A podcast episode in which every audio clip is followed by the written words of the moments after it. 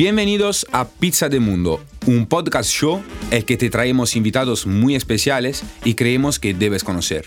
Invitados que vienen desde dentro y fuera del extenso mundo de la pizza.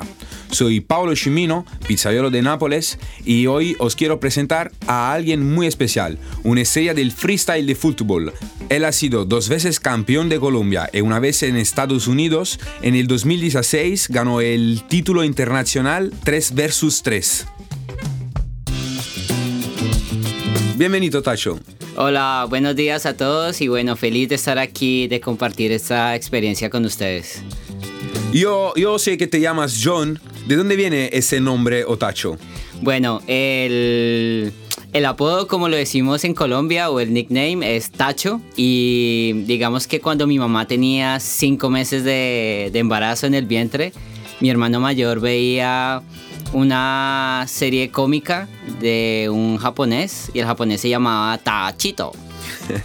Entonces mi hermano, solo por bromear, eh, al ver de que iba creciendo la barriga poco a poco y, y, todo esto, de alguna forma lo relacionó y dijo que, estaba, que quería esperar un tachito. Entonces pues me decían Tachito en el vientre, Tachito nació y bueno, a medida que fueron pasando los años, ya lo cambiamos por Tacho. Así que es algo que, que viene con mucho cariño y familiar. Muy original. Y, y, tengo mucha curiosidad, ¿cuándo supiste que querías dedicarte al freestyle de fútbol? Mm, la verdad, nunca lo supe. Eh, simplemente fui un apasionado por jugar a la pelota desde niño empecé a jugar al fútbol, eh, eh, normalmente allá se juega en las calles, en los campos y bueno, poco a poco que fui a empezar a entrenar y todo esto me di cuenta que tenía un control y fue pasando el tiempo, ya llegó una edad en la que me di cuenta que no podía jugarlo profesionalmente y coincidencialmente descubrí que... Eh, explícanos qué, qué es el freestyle. Bueno, el freestyle eh, tiene que ver con ejecutar trucos o figuras de fantasía con el balón, con una pelota, con un balón de fútbol. Entonces esto lo puedes hacer con la cabeza, con los hombros, con los pies. Es lo que, lo que te dé la creatividad y el cuerpo. Sí, Así yo, yo he visto lo que haces, es increíble. Bueno, sí, gracias Paolo. Entonces, eh, sencillamente eh, el fútbol me dejó un control que lo fui explotando y explorando y también se dio la coincidencia en que llegaron las primeras competencias de freestyle, que no sabía que se llamaba así, simplemente tenía la necesidad de imitar a grandes jugadores como Maradona, que fue como uno de los precursores más importantes para mí, y ahí nació la necesidad de hacer trucos y, y bueno, empecé a encontrarme con más chicos, llegaron las primeras competencias y todo se convirtió como una bola de nieve en este mundo del freestyle fútbol. Has dicho que no te puedes dedicar al fútbol profesional. Eh, Así es. ¿Por qué? Bueno, eh, digamos que para mí uno de los factores más importantes fue que empecé a jugar fútbol un poco tarde, como a los 13 años. Entonces me apasioné, empecé a jugar a nivel nacional en Colombia, pero ya llega un momento en el que ya tienes 17 años, 18 y si no te encuentras en, en un alto rendimiento es muy difícil llegar. Digamos que, eh, bueno, me di cuenta de que iba pasando el tiempo, de que, de que no, no me alcanzaba eh, el nivel y, y, y, bueno. Bueno, no parece. La ahora. experiencia, sí, claro. digamos, la pelota, eh. Sí, parece, entonces me entregué en cuerpo y alma en el fútbol, pero bueno, maduramente supe, supe que, que no era mi, mi momento, mi oportunidad. ¿Y, ¿Y te fuiste de Colombia? ¿A qué edad te fuiste? Bueno, empecé a salir de Colombia eh, para competir, digamos que a los 24 años, 25, pero hacer shows de, de freestyle y competencias como, como a los 27. Vives en Barcelona ahora, ¿no? Sí, ahora vivo en Barcelona, vivo con mi mujer y mi hijo que se llama Benjamín. Él tiene tres años, nació aquí en Barcelona y bueno, estamos ¿Qué te, felices. ¿Qué te impulsó a venir aquí en Barcelona? Bueno, me impulsó porque ya había tenido la, la experiencia de, de, venir a esta ciudad, me encantó. Digamos que mm, como venía a los campeonatos mundiales, eh, me llamaba mucho la atención vivir en una ciudad que tuviese mar. Y digamos que por, por el idioma y todo esto, eh, Barcelona fue una de las mayores opciones y, y gracias a Dios se dio la oportunidad de, de poder llegar aquí con mi ¿Has familia. estado en, en, otra- en otras ciudades viviendo o visitando? Visitando más que todo. Digamos que cuando se da la posibilidad de competir a nivel mundial, eh, pues te conviertes en un turista también, después de que compites. Así que eh, encuentras amigos, eh, vives muchas experiencias, intercambias conocimientos. En este momento, pues, en, ese, en este caso, lo que tiene que ser el freestyle.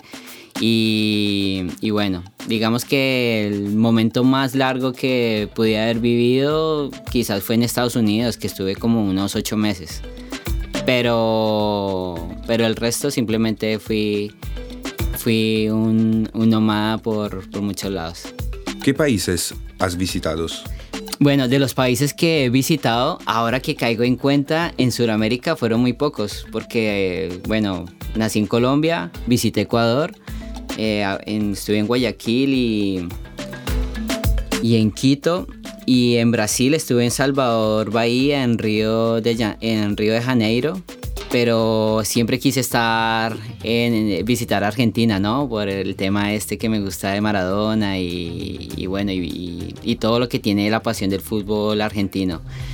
Centroamérica no he tenido todavía la fortuna de conocer. Eh, Estados Unidos, Estados Unidos, eh, lo que es eh, Norteamérica.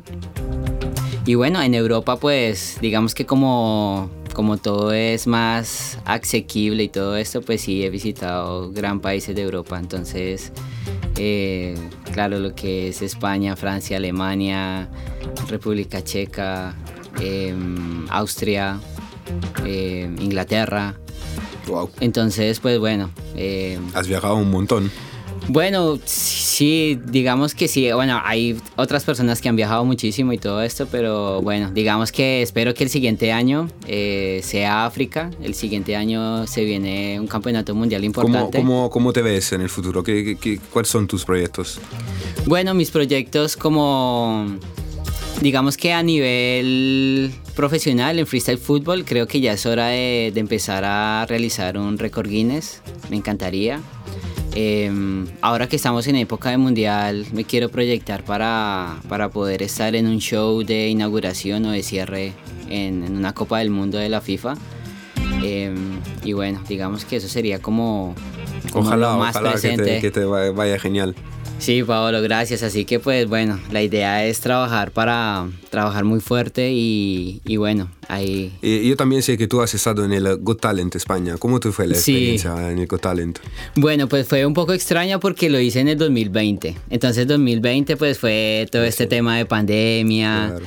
Y digamos que el casting fue eh, online y lo pasé. Eh, llegué a Madrid, hice la primera presentación. Eh, me fue muy bien, pasé a la siguiente ronda. Pero en el momento en el que se venía la, la- la fecha para realizar mi segundo acto, eh, cierran el paso entre comunidades y no pude regresar nuevamente a Madrid. Así que pues bueno, ahí quedó la experiencia, ahí quedó...